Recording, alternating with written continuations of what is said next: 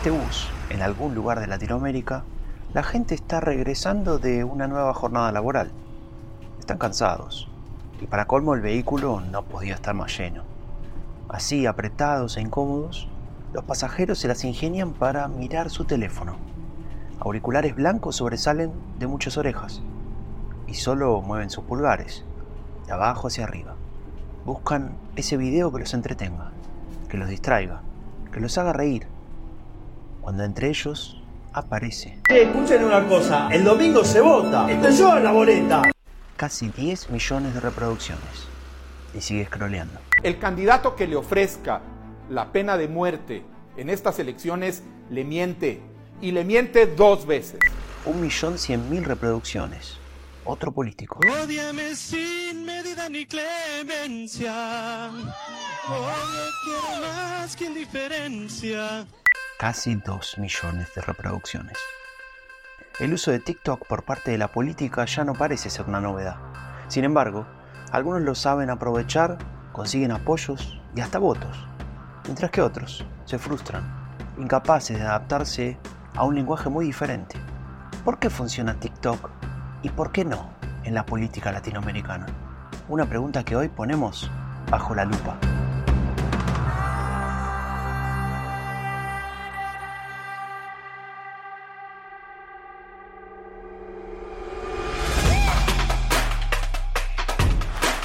A veces hay que mirar dos veces. Hay que ser cuidadosos para no perderse ningún detalle. No queremos que nada importante pase desapercibido, especialmente si se trata de lo que nos interesa. Y en este podcast ponemos todo lo que nos interesa bajo la lupa. Un podcast de diálogo político, un proyecto de la Fundación Conrad Adenauer. Soy Franco de Ledone.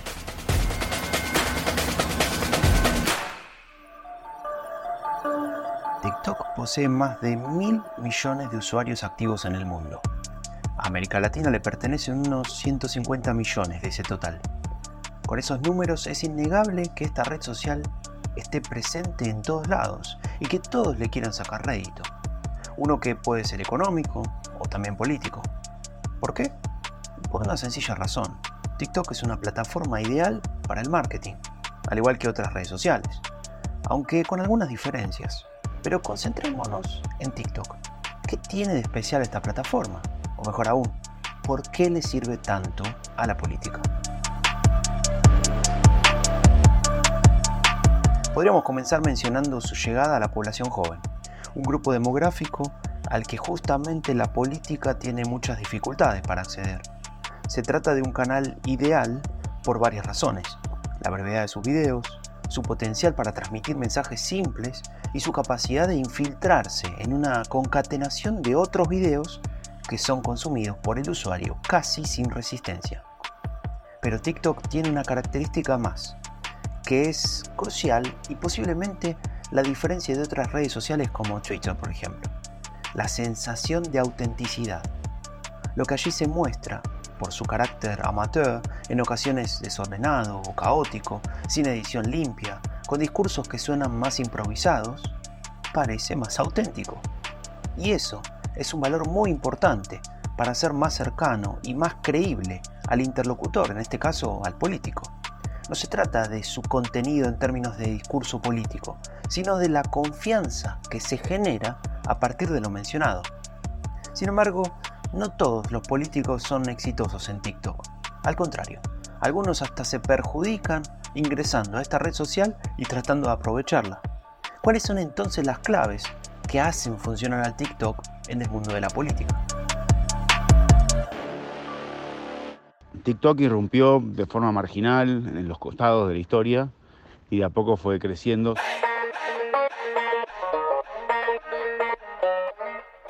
Augusto Reina está hablando de la campaña electoral en Argentina, más precisamente la de 2023. Lo que sí tiene que me parece que muy, muy interesante de la campaña argentina como experiencia de TikTok es que la campaña libertaria generó una comunidad de usuarios, que era una, digamos, una comunicación radial, incluso horizontal, muchos contenidos emergentes, no decididamente coordinados por la campaña central, o por lo menos no deliberadamente. Reina es consultor político y director de Pulsar UBA, y lo que nos está explicando es cómo un partido político, el del candidato Javier Milei, descubrió y desarrolló una de las herramientas más importantes que puede producir una red social como TikTok, la construcción de una comunidad. El espacio político que mejor usó TikTok en la última campaña argentina fue el de la Libertad Avanza de Javier Milei, sin duda.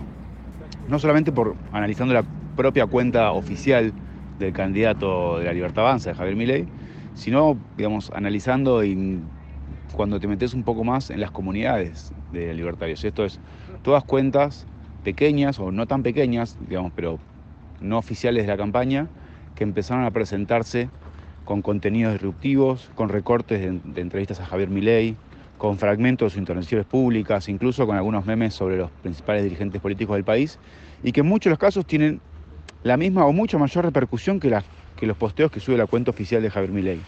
Y entonces creo que acá hay un acierto de, esa campaña, es que sin capacidad, digamos, propia de por ahí instalar tanta agenda, se apalancó y utilizó, digamos, los recursos y la creatividad colectiva de su comunidad en redes.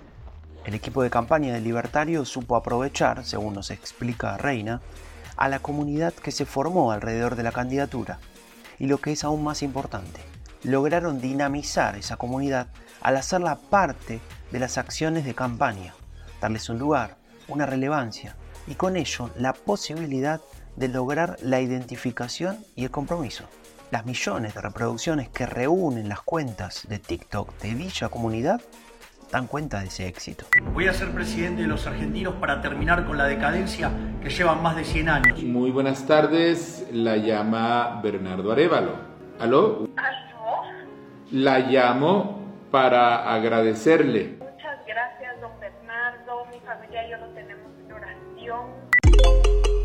Álvaro Bermúdez Valle, analista de la política centroamericana, siguió de cerca lo que sucedió en Guatemala en las últimas elecciones presidenciales.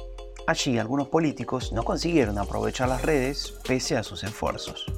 Sin dejar de utilizar las redes sociales porque se generaba material, pero, eran incapaces de comunicarse y conectarse con el electorado a través de, estos medios. Es decir, sus mensajes no eran, no tenían la capacidad de llegar a muchas personas, de ser orgánicamente compartidos se, mostraron, digamos, incapaces de esto. Bermúdez describe una situación bastante recurrente en ciertos partidos o candidaturas. Y si volvemos por un momento al caso argentino, Augusto Reina nos da otro ejemplo de cuando no funciona el uso de TikTok. Lo que sucedió es que en las, en las otras campañas, ¿no? sobre todo fue particularmente notorio en la de Horacio Rodríguez Larreta, que hizo un esfuerzo bastante marcado por conquistar digamos, a las audiencias en TikTok y lo hizo de una forma, bueno, bastante conflictiva, digamos, con la, con la propia sintonía, con el propio lenguaje de esa red, con presentándose algunos, por momentos, algunas situaciones incómodas, que, rayando lo ridículo.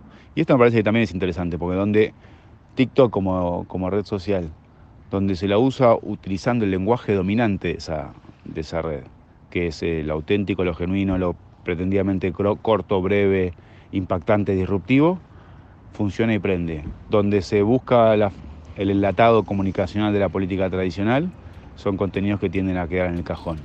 Y ahí esto fue el costo un poco y el aprendizaje que tuvieron las principales campañas este año. Reina nos devuelve a aquel concepto que mencionábamos al inicio y que parece ser sinónimo de TikTok, lo auténtico. Sin embargo, no podemos dejar de preguntarnos dónde está esa delgada línea que separa la autenticidad de un comportamiento forzado, artificial, o ridículo.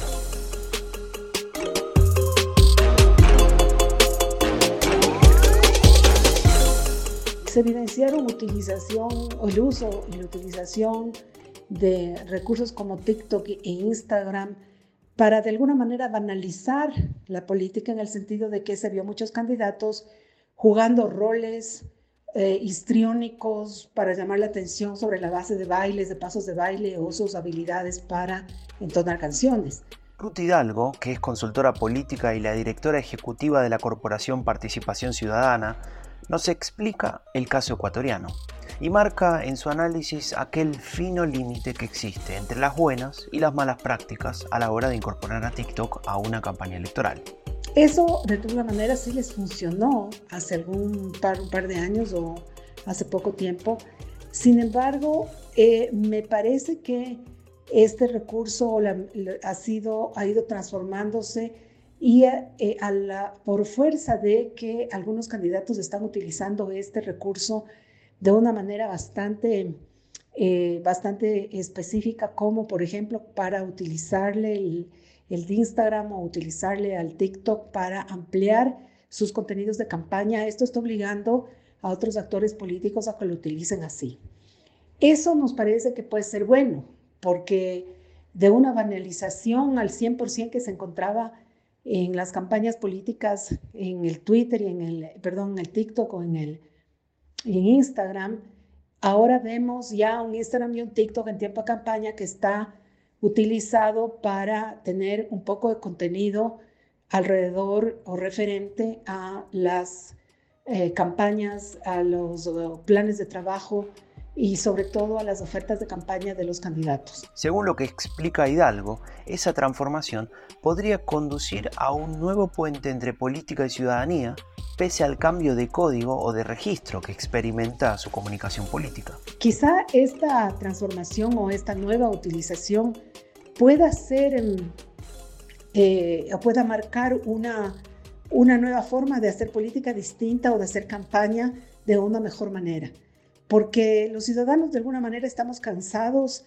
de ver políticos histriónicos o ver políticos cantantes o ver políticos bailarines. Sí queremos ver políticos eh, en tiempo real, pero políticos que se asientan sobre la base de una propuesta coherente y, que se preocupan por los ciudadanos en hacernos eh, entender o comunicar de la mejor manera posible de qué están hablando cuando ellos nos hacen una propuesta.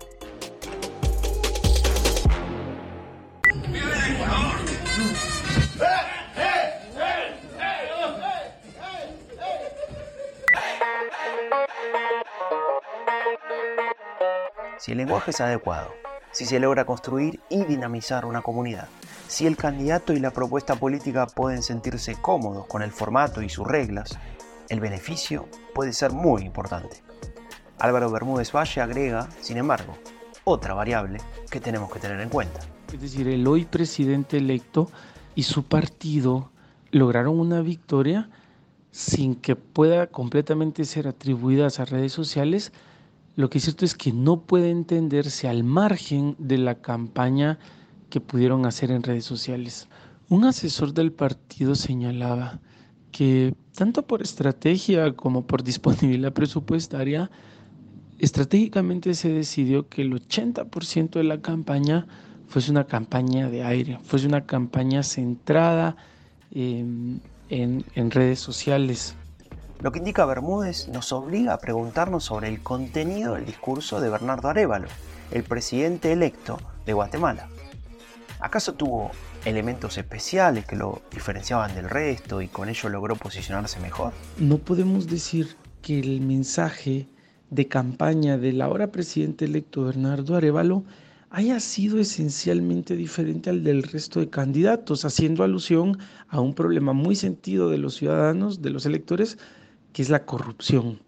Pero sí fue este el candidato que logró conectar de mejor manera su mensaje a través de, de redes sociales. Es decir, quizás el resultado más interesante de las últimas elecciones en Guatemala, a la luz de la importancia que juegan las redes sociales en, estos procesos de campaña, ha sido como un candidato relativamente desconocido y un partido en una posición marginal en el escenario político guatemalteco logran hacerse del poder. Las redes sociales brindan entonces la posibilidad de que candidatos con menos recursos o con mayor capacidad de aceptación a nuevas dinámicas y espacios comunicacionales aumenten sus chances. No hacen magia, tampoco son infalibles, pero sí, esas redes sociales pueden brindar un plus muy importante.